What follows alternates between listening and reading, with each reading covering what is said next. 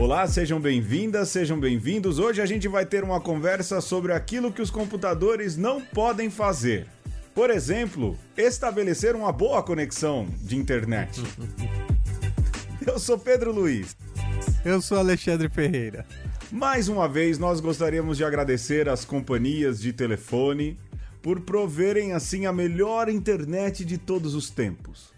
Mais ou menos há 30 minutos a gente tá tentando uma conexão que vale a pena. Parece o tempo que eu ligava pra minha avó, Alexandre. É, eu tenho para mim que deve ser essas máquinas querendo sabotar um podcast, um episódio que vai desvendar os segredos dela, hein?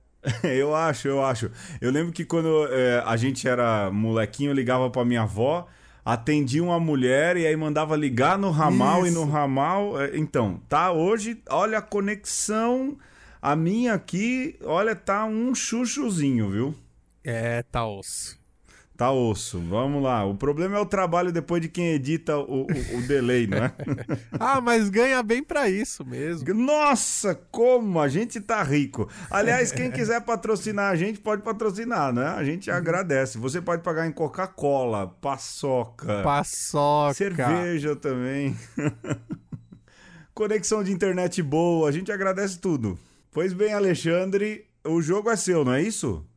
O jogo é meu. Nós vamos jogar o Milagre e o Santo. E o que tem de diferente dessa vez? Que nós vamos, Pedro, descobrir de quem são as frases de políticos famosos do Brasil. Ah, isso vai ser legal, hein? Eu... Já, já gostei, já. Já dei valor. Eu acho que na, no clima que a gente tá vivendo, é importante saber que a política não começou hoje. É, pois é, né? Não. Ela existe assim, bem antes é, de 2016, por exemplo, né? É, e teve gente muito, assim, inteligente que já passou aí é, pela política do nosso país e de repente é bom lembrar que já houve essas pessoas. Sim, e teve gente muito, o quê? Tosca, né? Que também já passou pela política do país, né? Teve. Teve também. Mas esses não, não vão aparecer por aqui, não. não, você escolheu milagre ou santo de gente que produziu coisa boa. É, eu, pelo menos as frases, né? é, na vida de vez em quando a gente acerta uma, né? É, bem isso. É, nem que seja no pensamento as coisas se salvam, de repente aí o lado prático da política fica para quem quiser aí depois pesquisar sobre os tais. Pois bem, tá bom, é, é, e eu acho que às vezes essas frases bonitas às vezes não são nem dos políticos, são dos redatores, os caras que escrevem ali os discursos. É, é, é. Tem muito é, político, tem muita gente que, que, que, que, que escreve por eles, né? Com certeza. Tem, tem são os tais dos marqueteiros, mas. Então vamos lá, vamos lá que o tempo tá passando. O Milagre Santo, fala aí a primeira frase. A primeira frase é a seguinte, Pedro. Não são os homens, mas as ideias que brigam. Quem disse essa frase? Não são os homens, mas as ideias que brigam? Sim. Você não vai me dar chance de que década que é, não? Eu né? Eu. Eu acho que isso foi feito. Eu acho que isso foi feito em algum programa de, de algum debate eleitoral. Eu acho. Não sei. é. é eu, a, a minha dica é: no tempo que essa frase foi dita, esse negócio ah. de debate, de você falar de política, ainda não tava muito em voga, não. Tava querendo voltar.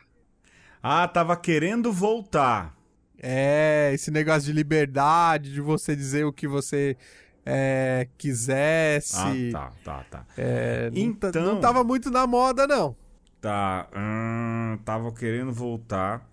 Pode ser que tenha dito isso. É, eu vou chutar aqui. Ulisses Guimarães. Uh, na trave. Foi quase. Na trave, calma. Quantas Foi chances quase. eu tenho? 22, não é? 22 chances? Quantas você quer? Você comprou o, o, o pack de bônus do aplicativo? Eu comprei o Starter Pack. Eu não tenho dinheiro mais para comprar o, o, o pack boa. É, se foi na trave, se foi na trave, pode ter sido ali em época de retomada. Uh, Tancredo de Almeida Neves. Certa resposta! Aê! Foi Olha o... aí, tá vendo? Tancredo Neves, o homem que poderia ter sido o maior político, poderia ter colocado a nossa política num outro rumo, disse: não são os homens, mas as ideias que brigam. Você acredita, Alexandre, que ele poderia ter colocado a política no outro rumo? Eu penso que sim, Pedro. Eu acho que pelo menos enquanto. É, vamos dizer. Como as coisas poderiam ter acontecido, entendeu?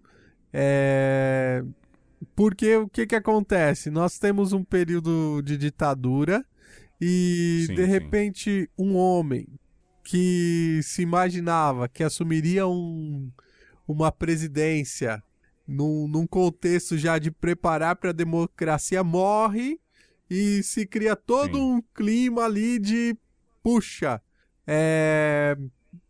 morreu ou foi matado, né? Ah, sim. E, é. aí você já tem ali um clima de desconfiança, né? É, eu acho, Alexandre, é, que assim, o, o Tancredo talvez tenha, é, isso é a minha visão histórica, né? Eu não sou nem historiador nem nada era a pessoa que tinha ali, era melhor do que o candidato concorrente. Vamos, vamos por essa, né? Mas eu fico pensando é, é. que o Tancredo o tempo inteiro também ali ficou, né? De bem ali, caminhando de boa com a, com a ditadura militar, né?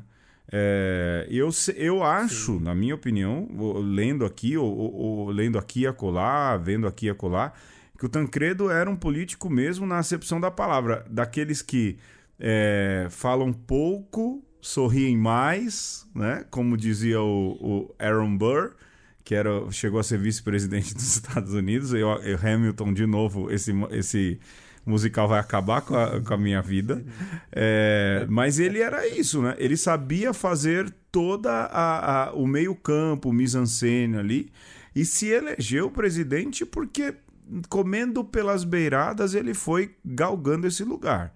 Mas foi alguém que, politicamente falando, na minha opinião, viu, gente? Eu, Pedro Luiz Amorim Pereira, é, eu particularmente acho assim. É, esse. Eu acho que a comoção muito, Alexandre, vem do fato de que ele morreu. Né? Eu acho. É, eu lembro assim de gente na minha família chorando. Eu tinha um primo um pouco mais velho que eu que manjava tão pouco de política quanto eu que chorou porque o Tancredo morreu, é, porque tocava lá coração de estudante, todo mundo né, de mão dada ali. E era o presidente da retomada da democracia, tá bom? Até isso tem o seu valor. Mas assim, eu fico pensando, não era tudo isso, não é? é, ele soube fazer o jogo uhum. é, e fez isso muito bem. É lógico, uma pena que morreu, a gente não sabe como é que seria o Tancredo é, é presidente e depois assumiu aí o Sarneizão, né? Mas é, tá, ele, ele, fez ali uma boa frase. Eu acho que falou, a frase pelo menos é boa, né? É, exatamente. Eu penso que quando as ideias brigam é melhor do que quando os homens, né? Homens que brigam é, sem, às vezes sem, nem sem ter ideia, é, mesmo sem ter ideias é complicado. Mas vamos para mais uma frase. Vamos, que o tempo tá passando. A gente tem e, que parar de falar então, de política, Alexandre. Depois de outubro a gente para. vamos lá então. Eu sempre desconfiei muito daqueles que nunca me pediram nada. Geralmente, os que sentam à mesa sem apetite são os que mais comem. Quem disse essa frase? Rapaz, que frase, hein? Pera aí, Frank Underwood, repete? Eu sempre desconfiei muito daqueles que nunca me pediram nada. Geralmente, os que sentam à mesa sem apetite são os que mais comem. Cara, que frase sensacional. ah, ah, na, olha, isso tem cara de ter sido uma frase dita por políticos assim. É, acostumados, dados a, a conchavos, eu acho, né?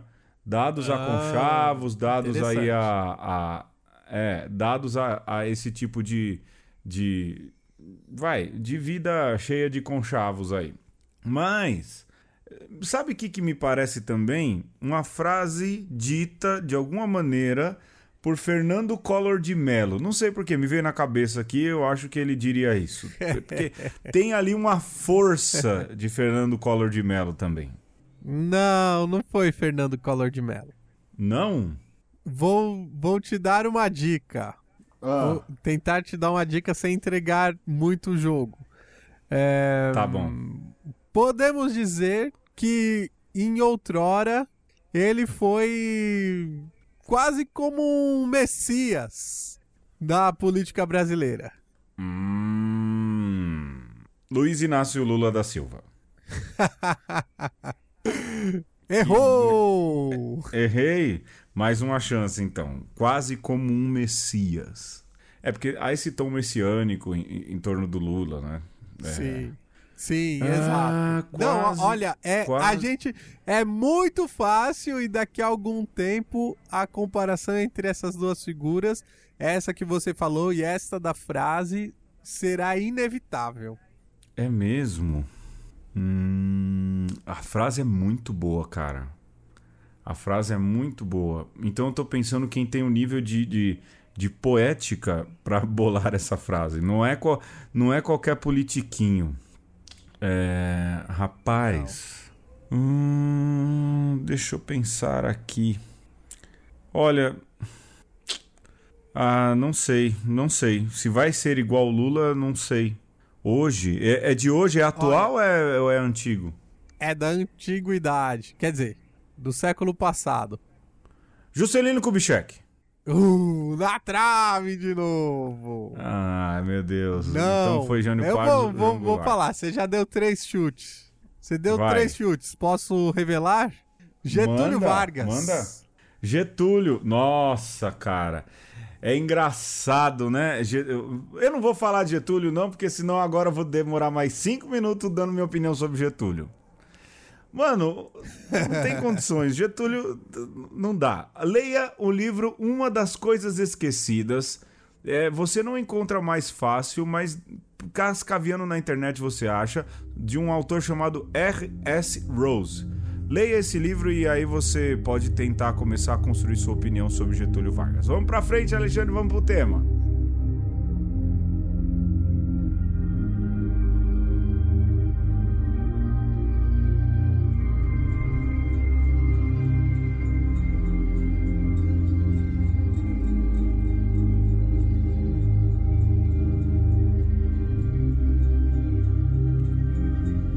As três leis da robótica.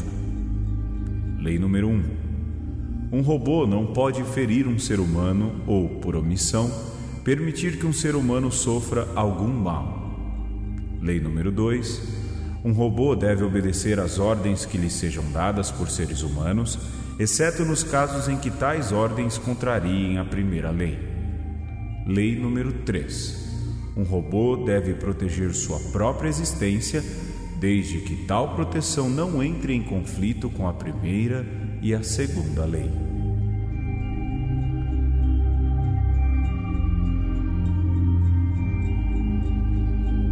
Depois dessa mini constituição garantista, não é, Alexandre? É, enunciada por Isaac Asimov, é, que depois viraram as famosas três leis da robótica. Eu te pergunto, Alexandre, o que, que um computador não pode fazer ainda, meu irmão? Eu acho que tem pouca coisa que um computador não pode fazer. E a questão é quando eu ouço essas leis da robótica dos Asimov, eu fico pensando. É, será que não caberia também para o ser humano essas leis? É, Já pensou? Se, se, pelo, se pelo menos o ser humano é, seguisse, né? Ai, que bom seria, não é? Mas pa paciência. É... é... a gente usou Asimov porque ninguém melhor pensou numa vida de tecnologia. Isso na, na ficção científica, não é, Alexandre? Ninguém Sim. pensou melhor na questão da tecnologia é, e da convivência com a tecnologia e o futuro, senão é, esse autor Isaac Asimov. Tem gente que, assim, tem o Asimov num pedestal, né? Eu já li alguns livros, acho bem legais, mas tá, calma, também não é tudo isso, né? Pronto, agora desagradei um, um terço dos nove fãs. tem três mas... pessoas pistolas com você. Tem três pessoas pistolas. É, mas, assim, Alexandre, se você pega o jeito com o qual o Asimov enxergava o futuro ele falava de, muito de robôs e de computadores, não é? E se a gente hoje. É, é uma frase de muita gente. Uai, o que, que o computador não faz hoje em dia? Faz muita coisa, não é? Eu estava olhando aqui, é, pesquisando aqui a colar para esse programa, é, e há uma, um texto dele. Eu peguei aqui uma, uma forma resumida é, de mil, 1964, Alexandre, que falava Sim. sobre algumas previsões. É, algumas previsões sobre o que aconteceria em 2014. Veja só você. Não é? é? E há algumas previsões muito interessantes, muito interessantes do Asimov é, mostrando que sim, é, os computadores evoluíram bastante, não é? Por exemplo, ele fala que as cozinhas seriam equipadas para fazer autorrefeições, mais conhecido como forno micro-ondas, não é? Ele fala de, de, de, uma possibilidade de existirem televisões de parede, e é, é, o que a gente tem hoje em dia, não é? As telas aí, tem gente que projeta, não é? Faz o, coloca o projetor é, e, e passa alguma coisa. É, diz, dizia ele em 1964 que nós viveríamos em 2014 em um mundo repleto de computadores, capaz de fazer qualquer tipo de tarefa para nós. Isso é tão fato que a gente já não consegue mais andar na cidade sem Waze. Né? Verdade. É, esses dias eu via. Ele falava de tradutores, é, de que existiriam tradutores automáticos lógico, errou em alguma coisa. O Asimov disse que a gente ia chegar na, na em Marte, já estaria com pessoas em Marte. No, no, a gente tem uns robozinhos andando por lá, né? Mas não chegou. Uma outra coisa que ele disse, que a expectativa de vida em 2014 ia aumentar muito ia para cerca de 82 anos por causa de coração é, artificial, artificial, uma série, é, uma série de outras coisas. Falou de cinema 3D, o que foi uma péssima previsão, porque ninguém aguenta mais cinema 3D. É. E por último, Alexandre, olha só, ele falava que seria comum a carne falsa, feita com vegetais, oh. e que não seria ruim, mas haveria muita resistência a essa inovação. A gente mesmo, nós já se, nos mostramos mega abertos, né? Sim, já até tentamos conversar sobre. Pois é, pois é, né? Só falta comprar e comer. É interessante essas visões de futuro, não é, Alexandre? Sim. É, a, a ficção, a obra de arte nos ajuda bastante a ter esse vislumbre, às vezes até mais do que a própria ciência. Enquanto a ciência vai dando passos, é, a arte vai nos ajudando a sonhar, né? E até mesmo é, a partir de, desse sonho do artista, o cientista corre atrás e viabiliza para que a coisa aconteça. Mas uma coisa que eu acho interessante nesse sentido da, da evolução da robótica é, ou da inteligência artificial é que se você, até mesmo olhando para a arte, hum. se você vê a, a ficção ali da década de 60, de 70, você tinha é, quase que uma romantização do, do mecânico, né? Então Sim. você tinha o robô ali e essa ideia de que um robô é, extremamente lógico, ele seria mais evoluído do que o próprio ser humano.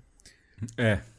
Porém, quando você olha para a inteligência artificial hoje, qual é o, o, limite e o para onde está indo o desenvolvimento? É você humanizar a máquina. A máquina conseguir é, lidar com a, os sentimentos humanos e até perdeu todo aquele, aquele aspecto da mecânica, né? Do, do corpo, da materialidade da máquina, está sendo deixado de lado. E hoje, o que que nos encanta e para onde é que vai o desenvolvimento? Para esse robô virtual, né? Acho que o, Isaac Asimov é, até não explorou muito isso, né? De que Sim. os tais dos bots que vivem num mundo virtual e nós, por outro lado, seres humanos, cada vez mais inseridos nesse mundo da máquina, né? Olha, domingo desses aí eu assistia naquele programa que passa na TV Bola, que uhum. é, passa de domingo, o programa chama É Sensacional Tan, né? e falava dos call centers e de que hoje você faz robôs que falam com você e fazem toda a triagem ou a pré-ligação até você conseguir falar com um humano de verdade. Né? Uhum. E que essa, é, esses robôs, né, eles são humanizados ao extremo. Né? Olá, eu sou o seu assistente, meu nome é Tadeu e, uhum. e eu vou resolver aqui o problema da sua conta. Não é assim quando a gente liga, Sim. né? É, e o cara fala assim: olha, pelo número que você tá me ligando, e faz barulhinho de teclado, é, pelo número que você tá ligando, eu já sei o seu endereço, me confirma. É, são robôs. É, são robôs, são programações de computador e tudo. Mas é engraçado que a necessidade de se ter empatia é, de humanizar, né? Existe um livro, é, ele estava até aqui comigo, rapaz, mas eu não sei onde é que eu fui parar, é, de uma galera do Google que queria construir um robô, Alexandre, para servir é, nos quartos de hotéis, como se fosse um, um, um robô que servisse refeições. Sim. Então você ligava lá e você recebia a, é, você pedia uma refeição e entregava um robô. Não que entregava um robô no lugar da refeição, né? Um robô, robô, entregava, entregava... a refeição. E a maior dificuldade deles, eles perceberam, era que o usuário tivesse a empatia. Uhum. Né? Volta aí a empatia. Como, né? Que, ele, que fosse mais humanizado aquele robô. E como é que ele se tornou mais humanizado? Colocaram lá uma telinha com o rosto, Olha dando só. sorriso, ficando uh, com a cara pensativa e tudo mais. Ah, se fala mesmo dessa frieza, mas a gente vê é, por diversas demonstrações de que quanto mais emulando o comportamento humano, mais esses robôs serão aceitos, esses, essas interações eletrônicas, eletroeletrônicas, é, serão mais aceitas entre a gente, né? O que é um perigo, não é? Pode ser um perigo, mas pode ser um sintoma, Pedro, de que hum. nós, humanos, na verdade, temos essa necessidade também de, um, de uma mente é, maquinal, né? Por, por mais engraçado ou mais contraditório que isso pareça, é, hum. essa busca do, do ser humano por um robô, por uma inteligência artificial, é como se o ser humano quisesse de alguma forma é, resolver os problemas dele, né? é, é, criando uma máquina perfeita, você elimina a imperfeição que existe em nós. E... Ou, ou será que não é um instinto de co-criador? Pode de ser. dizer, eu também estou criando vida, não? Ou isso, ou, ou essa nossa sanha, essa nossa sede pela perpetuação do que nós somos. É, aí você cria robori, robores. Robores. Robores. Você, robores. Você cria robôs quase que é, muito humanizados. E tem um monte, não é, Alexandre? E aí, de novo, voltando àquela questão da arte, mas ainda na realidade, pega esses assistentes de telefone, né? A Siri do iPhone, por exemplo. Sim. Ou a, a Cortana da Microsoft, ou a moça do OK Google são humanizados ao extremo, não é?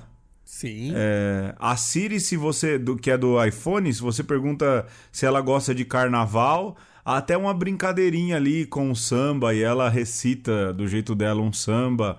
Se você pergunta para ela se você quer casar com ela, todo mundo, né, faz essa pergunta. Ela, olha, eu tenho certeza que você já diz que você diz isso para todas, ou seja, esse jeito humanizado desses assistentes também mostram que é, é verdade, né? Aquela imagem meio do data lá do é, do Jornada nas Estrelas Nova Geração, ou como você mesmo dizia na, na conversa antes da conversa, o senhor Spock é, eram modelos daquele tempo. Hoje a gente quer algo mais humanizado, de fato. Sim.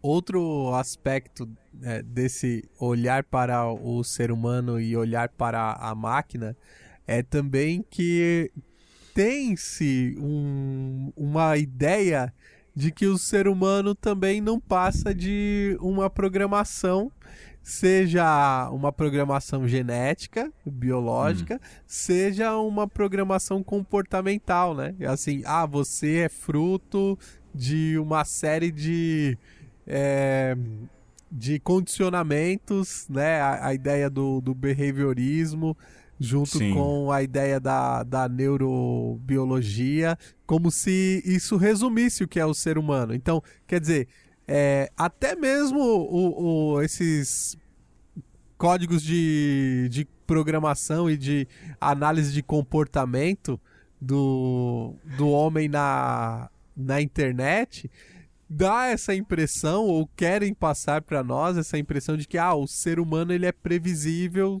tal qual uma máquina, né? Ele é um conjunto do, do dos gatilhos de hormônio que, que tá rolando no seu corpo. É, e aí por isso, quando se procura Sidney Magal Roberto Leal, acaba achando Amado Batista, né? É, os caras ficam de olho no seu comportamento.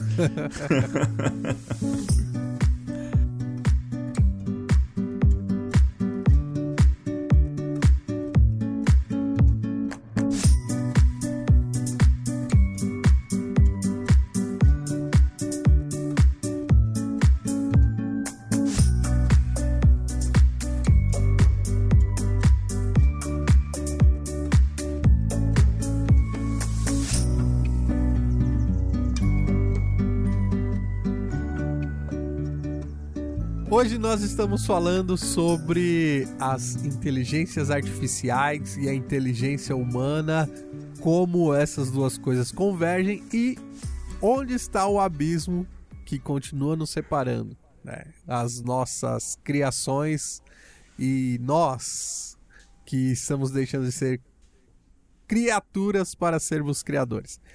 Pedro, é...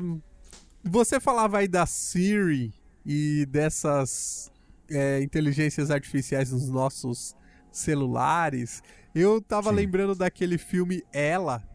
Né? Ah, filmão, hein? E... Filmão, hein?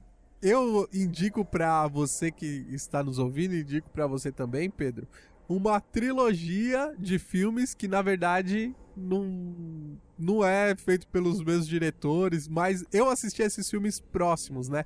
Então, se correlacionam. Eu penso que eles se correlacionam. Eu diria para você, assista o filme Ela. Ah. Depois você assista na sequência o filme Ex Machina.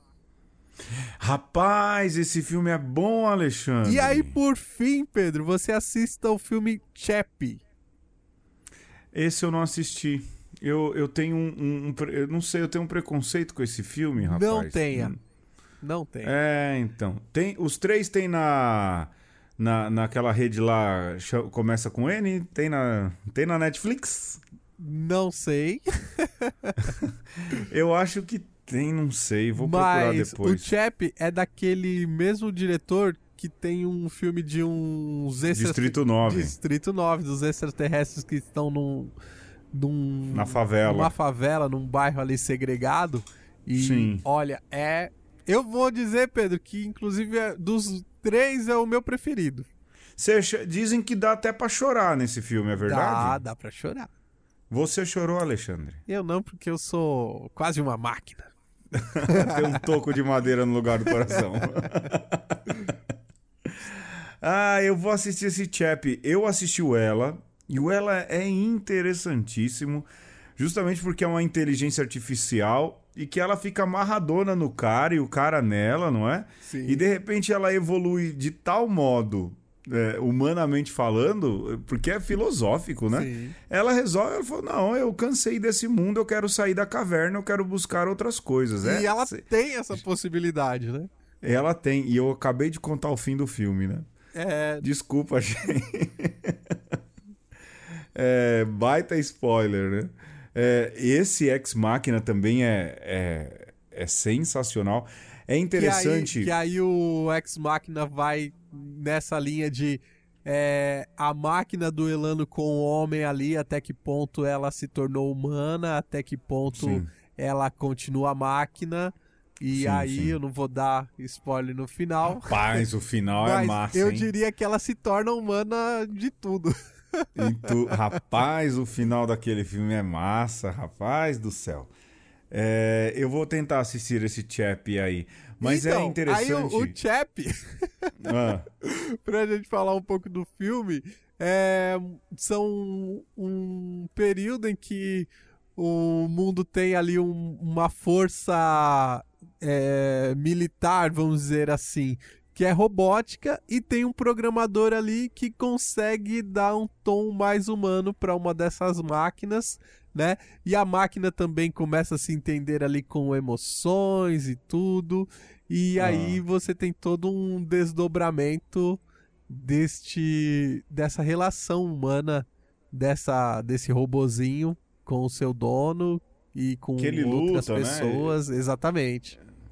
Ah.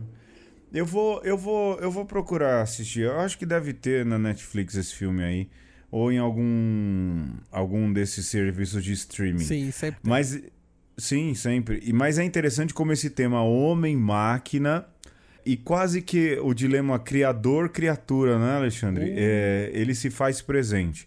Lá vou eu falar de uma das minhas séries favoritas, Battlestar Galactica, que é a versão mais nova, que são os robôs, é, os Cylons, né? que têm aspectos humanos, emulam o comportamento humano e que no fim das contas querem viver a sua humanidade do seu jeito, né? E querem se reproduzir e tudo mais. E tantos outros. No fim, a gente fala de robôs, mas é quase uma questão de Pinóquio, não é, Alexandre? Sim. É, e a gente, a gente pode tratar aí também é, desses. É, dessas ficções. É, o próprio Vingadores, a Era de ah, o Era de Ultron, Ultron. que- Pois é. Que tá, você falou do Pinóquio aí, eu lembrei. E da outra série também reverenciadíssima esses dias, o Westworld. Rapaz, essa é boa também, hein? Westworld é uma coisa de maluco. E. Olha, você assistiu essa segunda temporada já? Ah, assisti, com certeza. Você gostou ou não? Eu gostei. A... O desdobramento, os desfechos eu gostei bastante, mas essa coisa de ficar indo e voltando, sinceramente, me cansou um pouco. É, eu acho que teve uma barriguinha ali no meio, não teve? Eu também Sim. achei. Não, não- Mas ainda é muito boa. Ainda é, é- é boa demais, rapaz. É, pelo menos eu acho, né? É, no meu gosto é boa. Mas é interessante, Pedro, como isso tá a, a toda na- nas, é, nas ficções aí, ultimamente. É, eu acho que dava pra ser mais, né? É, para mim que gosto, eu acho que dava pra ser mais.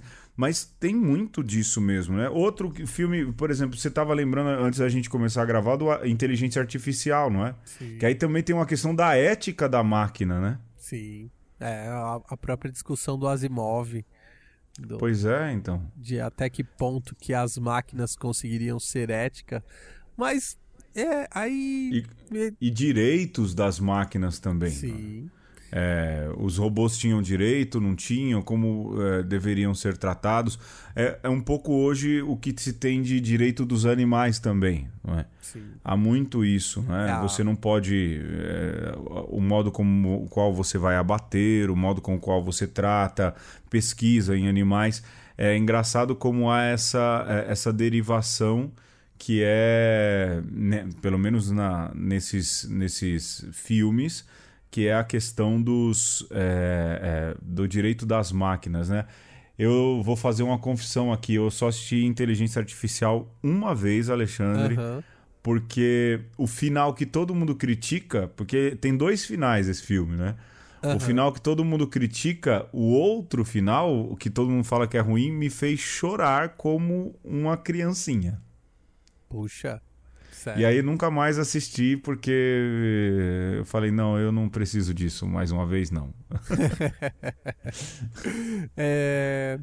Zé, você falava aí da questão da ética e do, do- dos direitos. É, é um- uma discussão hoje que é, é uma discussão de fronteira até na filosofia que é a definição de pessoas não humanas. Então, Uhum. é, você tratar animais como pessoas, aí são, né, de alguma forma uma humanização de seres irracionais e por Sim. outro lado você tem as inteligências artificiais que seriam é, inteligências ou pessoas não naturais e, e aí nós deveríamos, estamos num patamar tal de civilização que deveríamos estabelecer, inclusive, uma, o direito para essas pessoas não humanas, né? É, mas que ao mesmo tempo faz com que nós pensemos o que é o ser humano, né? Qual, quais são as, é, os limites É, há também uma questão disso, né? Enquanto humanos, o que, que a gente pode fazer, o que a gente não pode, que tipo de atitude nos humaniza e que tipo de atitude nos, nos desumaniza. Vou dar um exemplo. É, existe, eu não sei se você já viu aqueles robôs da Boston Dynamics. Hum, de nome assim, não lembro. É, são robôs, né? Tem, eles fazem robô tipo de, de cachorro, de gente correndo. Aham. É, e não faz muito tempo eu vi um que a mim, particularmente, me deixou com o coração apertado. Ó. Que era um robô que parecia um cachorro. é, e a galera ficava, tipo, chutando o robô. Ah, É, tá. Já vi esses e testes. É, então, chutando, cutucando, e o robô voltava e ia e voltava. Falava, mas gente, pra que fazer isso com o bichinho, né? É, porque aí você se questiona a, a ética humana em, em relação a isso, né? Sim. Aí você vai dizer, mas é um robô, é uma máquina. É, de fato, é um robô, é uma máquina. Mas é uma atitude violenta. né? Diz mais de quem faz do que de quem que é feito, né? não é? É uma inversão das coisas. Eu fico pensando, mas pra que dar porrada no bicho, né? É como eu ver alguém que fala, pra que quebrar esse copo? Pra que quebrar esse prato? Mas vai um pouco além, não é? Você fica falando, mas pra que essa maldade, não é? É, há também essa inversão do problema ético de quem faz, não é? É, e isso remete também à figura divina, mas isso a gente poderia deixar mais pra daqui a pouco, não é, Sim. Alexandre? É, eu acho interessante nessa discussão do que nos separa de que antes e por muito tempo o homem era definido como Homo sapiens, né? Ou Sim. animal racional. O que nos separa dos animais, por exemplo, é que nós raciocinamos. É, mas tá, o que, que é esse ser racional? Porque é, se você falar assim, ah, o ser humano é capaz de conhecer, o ser humano é capaz de interpretar o mundo e saber que está no mundo. É, ele sabe que sabe, né? É, só que tá, diante das inteligências artificiais, também eles não têm um conhecimento, também eles não conseguem discernir, né? E o que que fica então para nós enquanto seres humanos? O que o que que nos resta? Será que nós vamos ter que abrir mão é, dessa definição clássica de que o ser humano não é só um ser racional? É, o problema talvez é que a gente tenha uma aspiração, aquilo que eu disse já, de querermos ser criadores. É, é o passo, é o homo deus, né? É aquele ó. que quer ser o criador. É, sim, o, o- isso é o Yuval Naha- Harari, né? É, homo sapiens, homo deus. É, e talvez seja esse momento em que a gente de fato esteja vivendo. Agora, o que a gente faz com a criação aí é que é. Não é? Lógico, eu estou usando um exemplo ético do cara que fica cutucando o robô, uhum. que fica dando paulada no robô. Mas será que isso de fato não vai acontecer lá na frente? Por exemplo, robôs que fazem trabalhos domésticos. Como a, aquela empregada dos Jetsons, lembra? Sim, a Rose. E, é, é, a Rose. E aí você fica pensando, de que maneira a Rose era tratada de fato? Né? É uma viagem, mas a Rose será que tinha quartinho de empregada? A que ponto se convivia com a família? A que ponto aquilo era uma prestadora de serviço? A que ponto aquilo não era meio que uma escravizãozinha? Aí você vai pode dizer, mas Pedro, são robôs, não é? Então, essa questão de se utilizar daquilo que a gente cria é, entra numa questão ética, porque se a gente quer dar alguma, um tom emocional ou, ou algo que gere empatia, automaticamente vai, pelo menos para mim, vai impedir que a gente queira uma atitude, não fazer uma atitude mais abusiva com esses seres, com essas criações, com esses robôs, com essas máquinas, com essas inteligências artificiais, né? Sim, e acho que quando nós pensamos nessas coisas e trazemos aí essa responsabilidade que nós devemos ter, seja com é, as ditas inteligências artificiais, seja com as coisas que talvez nem cheguem a um grau de inteligência, mas que de alguma coisa, de alguma forma a gente tem que interagir e se relacionar, talvez aponte para que o ser humano, além de sua capacidade racional tem essa capacidade de conectar-se, de relacionar-se. Capacidade relacional, né? Sim, e que diz respeito à nossa afetividade e de você, é, de alguma forma, se entender como parte do todo. Né? Não basta você entender-se como um indivíduo, mas também como membro de uma, uma sociedade ou de um organismo muito maior, né? E aí eu já vou entrar um pouco pelo aspecto é, teológico da coisa, Pedro. Sim, sim. Quando você tem lá, por exemplo, São Paulo que usa a analogia do corpo, dizendo que na igreja existem vários membros para formar uhum. o corpo de Cristo, nós poderemos dizer que na natureza, nós, enquanto seres humanos, nós fazemos a parte do cérebro, né? Sim. Então, enquanto as abelhas fazem mel, enquanto os castores constroem é, diques. diques, né? É, qual é a outra palavra para dique? As Sei lá. É Dick, é não é? A... As castoreiras. não, quando, as barragens. As barragens. A palavra que eu tava querendo lembrar. É, o ser humano deveria fazer essa parte dos neurônios no, no corpo humano, né? E Sim. é triste você pensar que talvez nós não vamos conseguir fazer isso e quem vai fazer é a nossa criação. né? E talvez aí os robôs venham para sanar aquilo que a gente não consegue fazer, né? E a nossa criação assuma um papel de, de cuidar do, do ambiente de uma Sim. forma que nós não, não conseguiremos. Vamos nos rebaixar de posto, né? Sim, e talvez é, até se a gente quiser levar pelo aspecto darwinista da, da vamos ser eliminados revolução é, elimina aí essa essa parte da natureza que se tornou um, uma praga. Sim, sim. e agora na seleção natural já era para nós. Na seleção natural e essa outra, né, filha dessa ou talvez evolução dessa, assume o posto e cuida do todo de uma maneira melhor. Aí, de novo, Battlestar Galactica. Ó, oh, voltou pro plot. A gente deveria fazer um programa chamado Battlestar Galactica Era Tudo Verdade. é... Não, Alexandre, você não assistiu essa série, né? Não. Rapaz, Eu tava assistindo o Big Bang Theory. ah, isso perde tempo, viu? É, que zinga. Na, procura mais três, hein? Mais três ouvintes agora. É, procura assistir, Alexandre. É, eu não sei onde é que tem agora. Tinha na Netflix. Battlestar Galactica tem umas paradas meio filosóficas, assim, uns dramas éticos. Cara, que série sensacional. E envolve exatamente isso, né? Robôs que buscam viver a sua humanidade.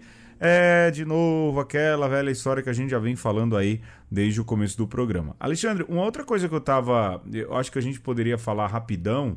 É, que é o fato de que as inteligências artificiais se tentam humanizar-se tanto é, que entra naquela questão da capacidade que elas têm de mentir, né? Sim. que é o chamado teste de Turing. Né? E eu vi, eu peguei aqui duas notícias, uma de 2014, que está no Tecnoblog da, do Terra, uhum. é, que um computador passou pela primeira vez num teste de Turing, né, que foi criado nos anos 50. Uhum. É, depois de 60 anos da morte de Turing, pela primeira vez um computador passou nesse teste, porque o teste enganou uma banca na Universidade de Reading, em Londres. Né? A máquina foi criada, adivinha, por russos. Uau. Atende pelo nome de Eugene Gustman é, e se diz se passa por um garoto de 13 anos da Ucrânia. E ele conseguiu convencer uma banca de que era mesmo um ser humano. Né? E depois, uma notícia mais recente, agora desse ano, de maio desse ano, que o Google tem aí uma, uma nova inteligência artificial, uma máquina de aprendizagem chamada Google Duplex, que agora ela aprendeu e mais do que isso, ela superou o teste de Turing de novo, né? que é a uhum. capacidade de enganar. É, veja, a gente humaniza tanto a máquina que ela vai pegar até essa mania maldita do ser humano de contar mentira, né? é, aí é um lado de aproximação da máquina com o ser humano ruim, né? Perverso até. Pois é. Igual é. quando o pessoal coloca os bots para interagir no Twitter e o pessoal ensina o, o bot a ser racista. Ah, como tem, não é, Alexandre? É, pois é. Co como tem por aí, assim, robozinho defendendo o candidato de um lado e de outro, e é curioso. Gente interessada com a vida do Brasil, né? Lá na Tailândia, na Índia. É interessante, não é? Eu acho, assim, que como a política brasileira suscita, né? Nas massas discussões. Né? Eu é. acho, olha. Peraí, você está dizendo de, de candidatos que usam bots para mexer com a opinião pública ou de pessoas que são tão bitoladas que parecem robôs, Pedro? Olha, como dizia Pedro de Lara, ambas as duas.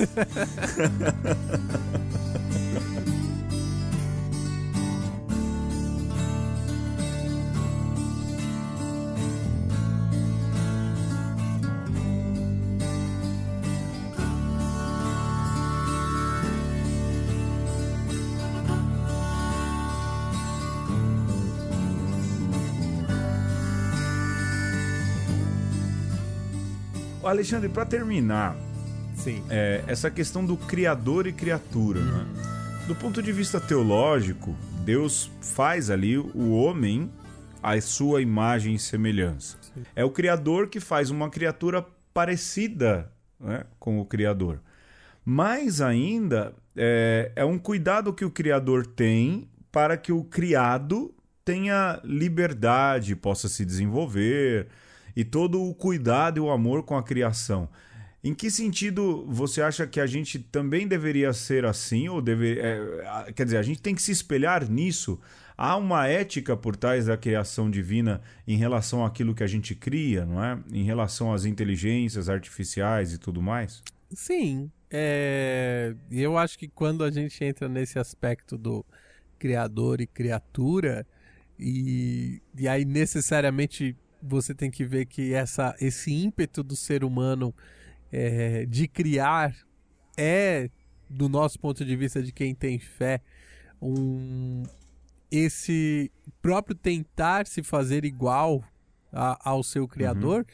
denota na natureza é essa inteligência de que, que de alguma forma vai guiando né, a, a, a evolução das coisas, né? Então você pensar que existia um, um, um, monte de matéria lá que de alguma forma se organiza e depois você tem uma estrutura que passa a ser chamada viva, vida, uhum. né? E depois uma estrutura inteligente, nos leva a pensar que se nós, enquanto seres inteligentes, somos capazes de pegar lá uma matéria bruta e organizar de tal modo que além de conseguir subsistir, consegue se reproduzir, fatalmente um dos passos da criação é dar liberdade para essa máquina, né?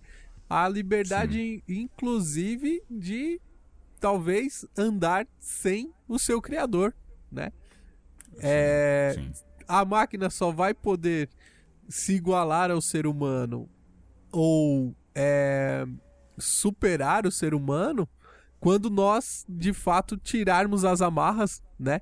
E aí você entende bem assim por que, que Deus é, dá liberdade para o ser humano e uhum. por que, que nós somos esses seres tão maravilhosos ao mesmo tempo tão é, com ca uma capacidade tão grande de destruição, né? E que uhum. o nosso criador correu o risco, né? De, de, de nos criar.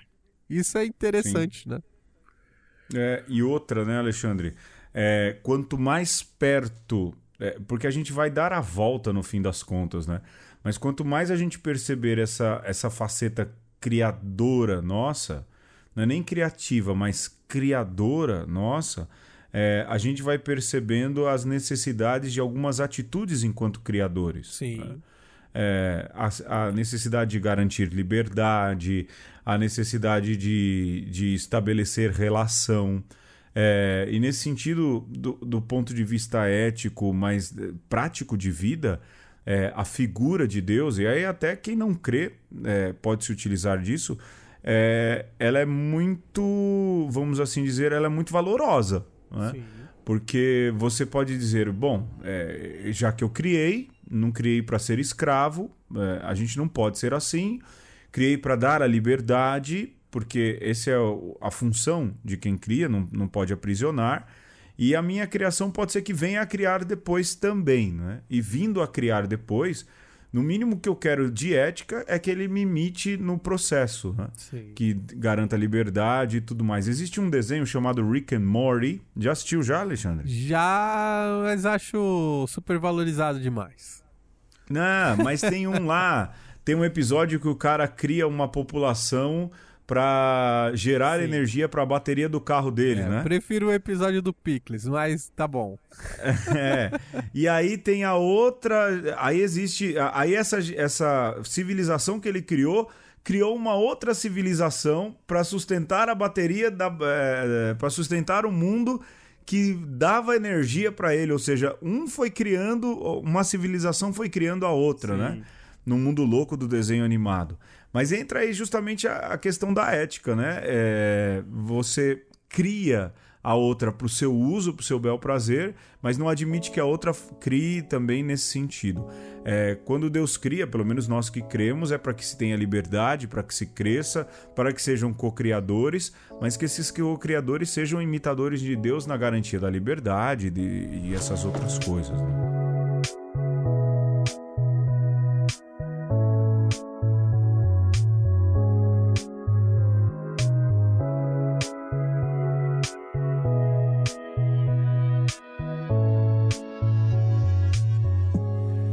E assim, do nada, nós terminamos mais uma edição de uma conversa. É que entre a última frase e essa que a gente voltou, a gente falou algumas coisas. É... não é que não sejam impublicáveis, mas não servem, né, Alexandre? Sim. É... a gente termina aqui agradecendo a sua audiência, pedindo para que você continue nos procurando nas redes sociais, lá no Facebook que eu não tenho mais, Alexandre, me libertei. Aleluia, tão irmão. feliz hoje em dia, tão feliz. Mas você pode nos encontrar lá numa conversa, é, é um conversa, também no Instagram, também no Twitter e mais do que isso. Mande seus comunicados, suas conversas, suas discordâncias para cá o e-mail, Alexandre. Conversa conosco, arroba gmail.com. Repetindo. Conversa conosco, arroba gmail.com. Olha, a gente quer muito prosseguir sempre essas conversas. Obrigado para sua audiência, obrigado por aqueles que nos ouvem na Rússia, é, em Taiwan, ouvintes, em Taiwan, incrível em Taiwan. Mas a gente queria também que você que ouve por podcast, que você indicasse para mais algumas pessoas, não é? Hoje em dia, há lá a, o Spotify que vem fazendo propagandas. A gente tá tentando colocar, né, Alexandre, é, uma conversa no só Spotify. tá o feed antigo ainda. Só tá, é, então. Mas a gente vai tentar que a gente não tem dinheiro, não tem, a gente não é grande, não é? Mas indique para outras pessoas, fale sobre o podcast, fale sobre as experiências de podcast e no meio deles fale da gente também. A gente faz com muito coração esse programa para a internet e que depois vai lá para a rádio 9 de julho todo domingo. Aí eu fico por aqui, obrigado Alexandre, até semana que vem. Valeu, Pedro. Tchau, tchau. Galera, um abraço. Tchau.